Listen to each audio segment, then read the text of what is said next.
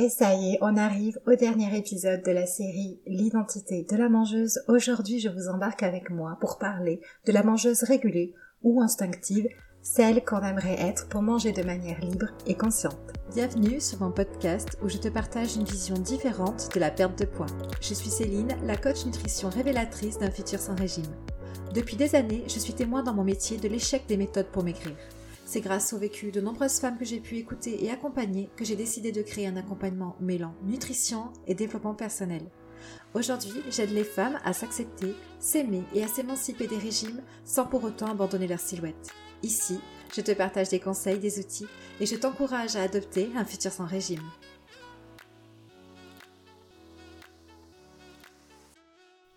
Manger en étant totalement libre et consciente. Cela fait rêver, hein. ça fait rêver un bon nombre de personnes qui pensent ne pas pouvoir accéder à cette liberté alimentaire, à cette liberté d'être. Et on reconnaît là la mangeuse restrictive qui se dit que manger sans se contrôler conduirait à la catastrophe, la prise de poids assurée pour elle. J'ai presque envie de te dire même que la mangeuse restrictive, elle est la parfaite opposée de la mangeuse régulée. Pour la simple et bonne raison que la mangeuse régulée n'a pas peur de grossir. Elle a fait son bout de chemin pour se comprendre, pour mieux se connaître. Elle est partie rencontrer sa peur, comprendre pour quelle raison cette peur faisait partie de sa vie, et elle s'en est détachée, éloignée. Ce qui l'a en même temps éloignée de la mangeuse restrictive pour se rapprocher de la mangeuse régulée. J'ai passé six épisodes à vous parler des différents archétypes de la mangeuse, mais c'est vraiment important d'avoir ces connaissances et surtout d'apprendre à vous comprendre à partir des connaissances que je vous ai offertes. Comment cela se passe pour vous?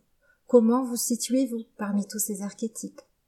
Lesquels sont le plus présents et agissent sur vos comportements alimentaires, vous éloignant de votre liberté alimentaire et de la mangeuse régulée que peut-être vous aimeriez être? Manger de manière régulée, ça demande aussi d'aller confronter ses croyances au sujet du poids et de l'alimentation. Ça demande de remettre en cause notre perception de la perte de poids et de la prise de poids aussi. Je ne peux pas manger de manière régulée si je me base sur une liste d'aliments autorisés et interdits par exemple. Je ne peux pas non plus manger de manière régulée si je crois devoir compenser chacun de mes excès alimentaires. L'alimentation régulée ou instinctive ou intuitive, ce sont trois mots pour désigner la même chose, est un concept qui se positionne à l'opposé d'un régime. Ce qui est recherché, c'est de s'écarter de tout programme alimentaire, de toute restriction, de tout sentiment de culpabilité. Voilà là où est la liberté, dans l'absence de culpabilité. Le bien-être passe avant tout. Adieu la mauvaise conscience. Devenir une mangeuse régulée, c'est un retour à l'essentiel.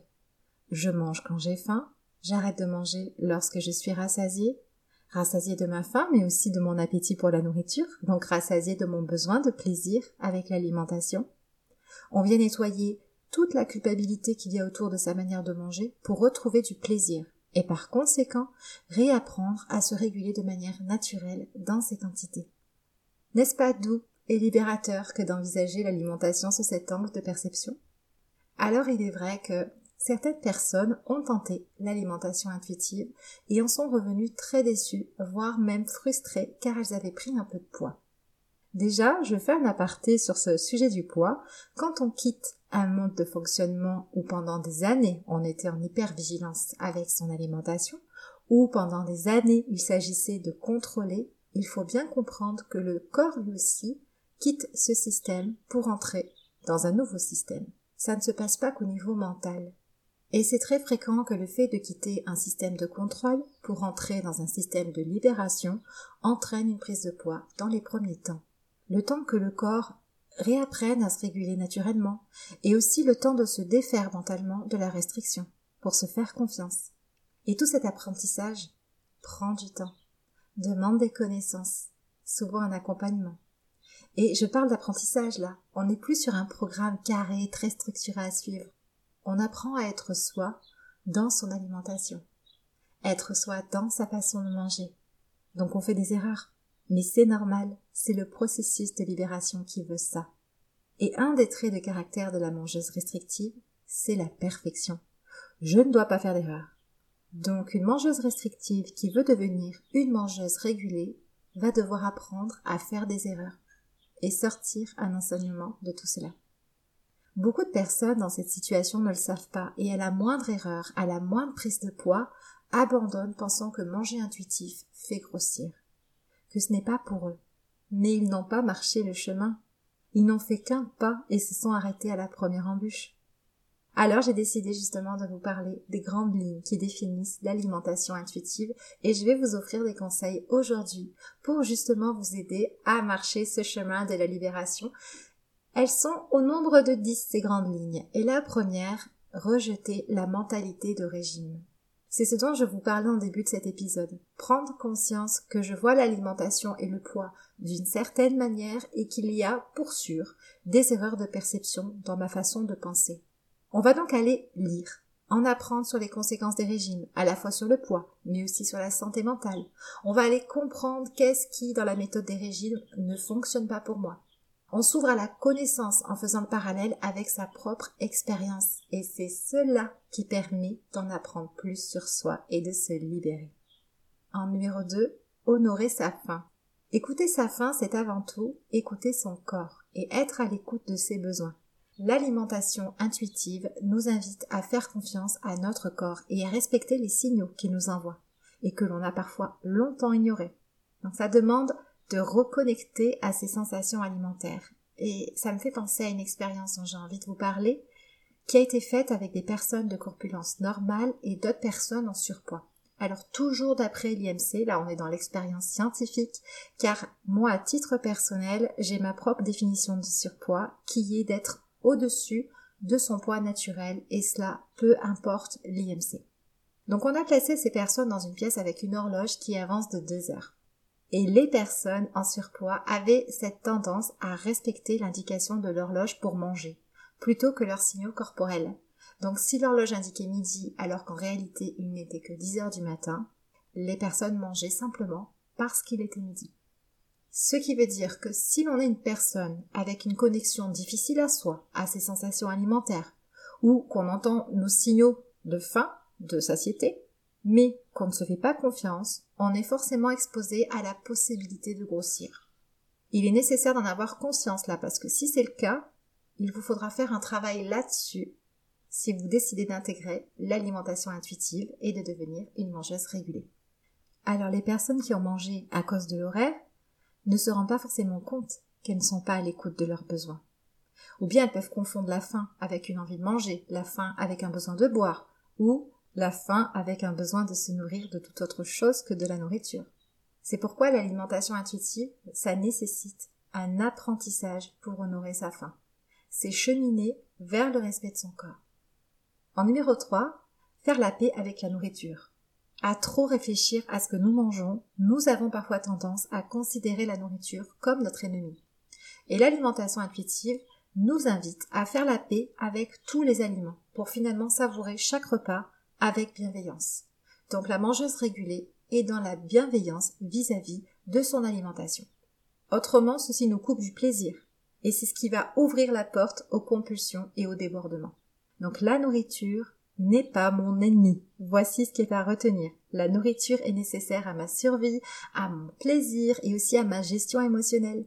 Elle a sa place pour répondre à mes besoins physiologiques, émotionnels et psychologiques. Le tout étant d'établir une harmonie entre ces différents systèmes. En numéro 4, cesser de catégoriser les aliments.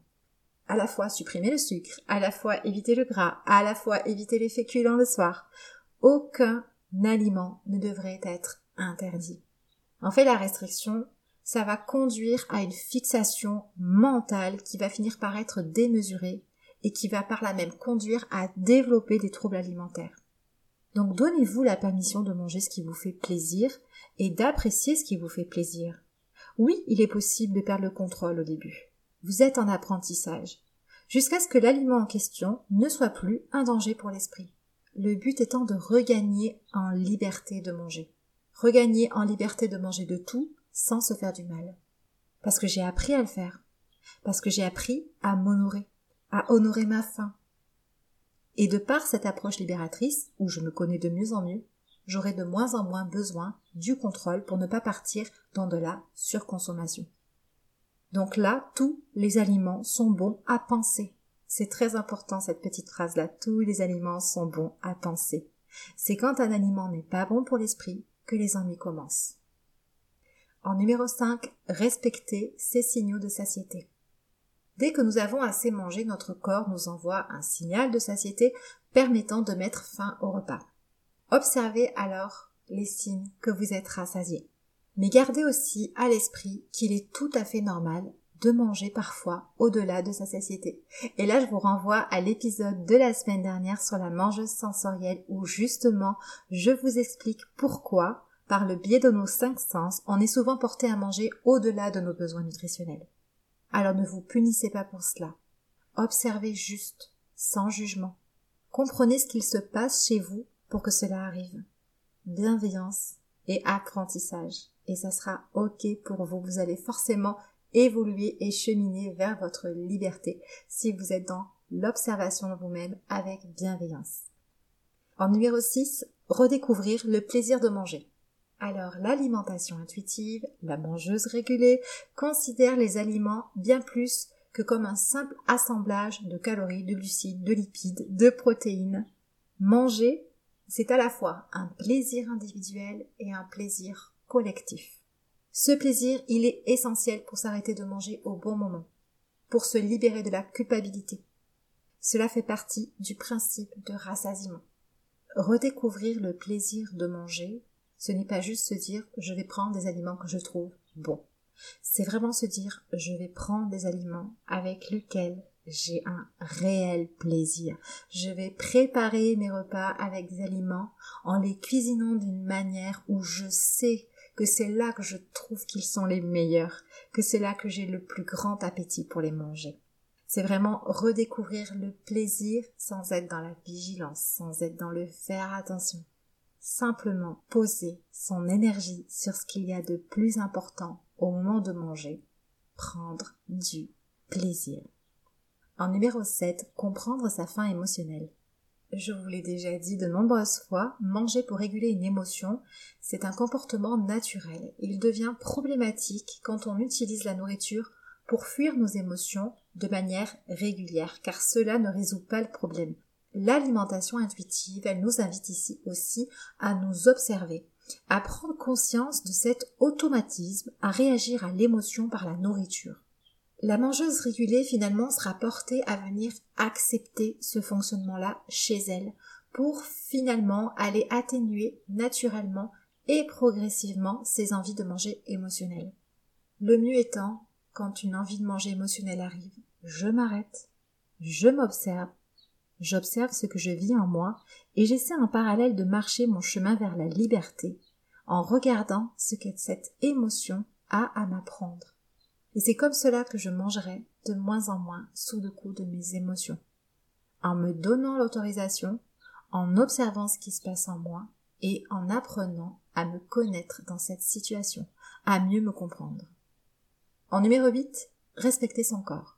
Nous sommes tous différents. Chaque corps mérite le respect et la dignité, ça c'est clair. Et une mangeuse régulée ne regarde plus à l'extérieur, mais à l'intérieur d'elle-même. Elle se découvre, elle se comprend de mieux en mieux, ce qui va conduire à la naissance de l'amour pour soi. La mangeuse régulée apprend à s'aimer elle-même et à accorder moins d'importance à l'insatisfaction corporelle. Le plus important pour elle, c'est d'être en joie dans son quotidien, pas de plaire aux autres. Donc c'est vraiment une véritable libération de l'être qui se met en place de manière progressive. En numéro 9, bouger avec plaisir.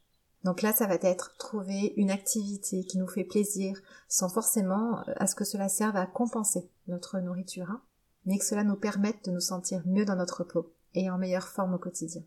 Je suis importante, donc je prends soin de moi et de ma santé. Et en numéro 10, ah bah justement, prendre soin de sa santé. Donc c'est le dernier pilier de l'alimentation intuitive quand on finit par être réellement à l'écoute de son corps, qu'on suit son intuition, on mange des aliments qui font du bien à nos papilles et à notre santé. On a compris qu'on pouvait vivre en paix, même sans nos débordements émotionnels dans la nourriture. Qu'on pouvait se libérer de cette bouée de sécurité. qu'on pouvait se faire plaisir sans avoir l'impression d'une privation future, qu'on a le droit à la liberté alimentaire, et que l'alimentation est un moyen de prendre soin de soi, et non un moyen de contrôler son poids. Quand je suis en paix avec toutes ces notions et que j'ai découvert que j'avais le droit de m'aimer, alors je n'ai plus envie de me faire du mal avec mon alimentation. Et mes choix, par conséquent, se portent naturellement vers une alimentation libre et régulée qui est la mieux pour moi. Je fais des choix conscients et non plus des choix portés par mes souffrances. La mangeuse régulée sait que la valeur qu'elle attribue aux aliments est certes nutritionnelle, mais aussi psychologique, sensorielle et culturelle. Elle est décomplexée puisqu'elle n'entretient pas de rapport de privation ou de frustration vis-à-vis de la nourriture. La mangeuse régulée danse avec la nourriture, comme elle danse avec la vie. Résultat, elle a l'écoute de son corps. Elle se sent plus en paix et plus épanouie. Voilà, tout ce qu'est une mangeuse régulée, ce n'est pas une identité qu'on décide d'incarner du jour au lendemain, c'est vraiment, je le répète, un chemin vers la liberté d'être. Et cela demande de lâcher prise sur de nombreuses choses, cela demande de revoir toute notre perception et de retourner vers soi en profondeur. Donc je ne peux pas être une mangeuse régulée si ce qui est important pour moi, c'est mon poids et mon apparence. Je peux devenir une mangeuse régulée si ce qui est important pour moi, c'est ma liberté et découvrir qui je suis au-delà des cases auxquelles je me suis conformée, peut-être sans le savoir. Voilà, c'est fini cette mini-série des identités de la mangeuse. Ça m'a vraiment fait plaisir de vous partager toutes ces connaissances. J'espère de tout cœur que tu auras appris des choses qui te serviront à marcher ton chemin vers la liberté d'être. Moi, j'ai beaucoup, beaucoup marché mon chemin vers ma propre liberté ces derniers temps et cela m'a fait revoir ma mission, et ma vision d'entreprise aussi. Je suis à présent à une place bien différente, loin de mon étiquette de diététicienne. J'ai de beaux projets pour les femmes qui souffrent de qui elles sont. Et je vais d'ailleurs venir te parler de cette transformation dès la semaine prochaine. Je vais te raconter d'où je suis partie, ce par quoi je suis passée et où j'en suis maintenant, pourquoi je fais ce que je fais et cette impulsion que je porte en moi, ce feu qui m'anime à poursuivre mon chemin chaque jour dans mon travail. Donc j'ai vraiment hâte de te partager tout ça et j'espère te transmettre l'envie de marcher ton chemin vers la libération. À la semaine prochaine!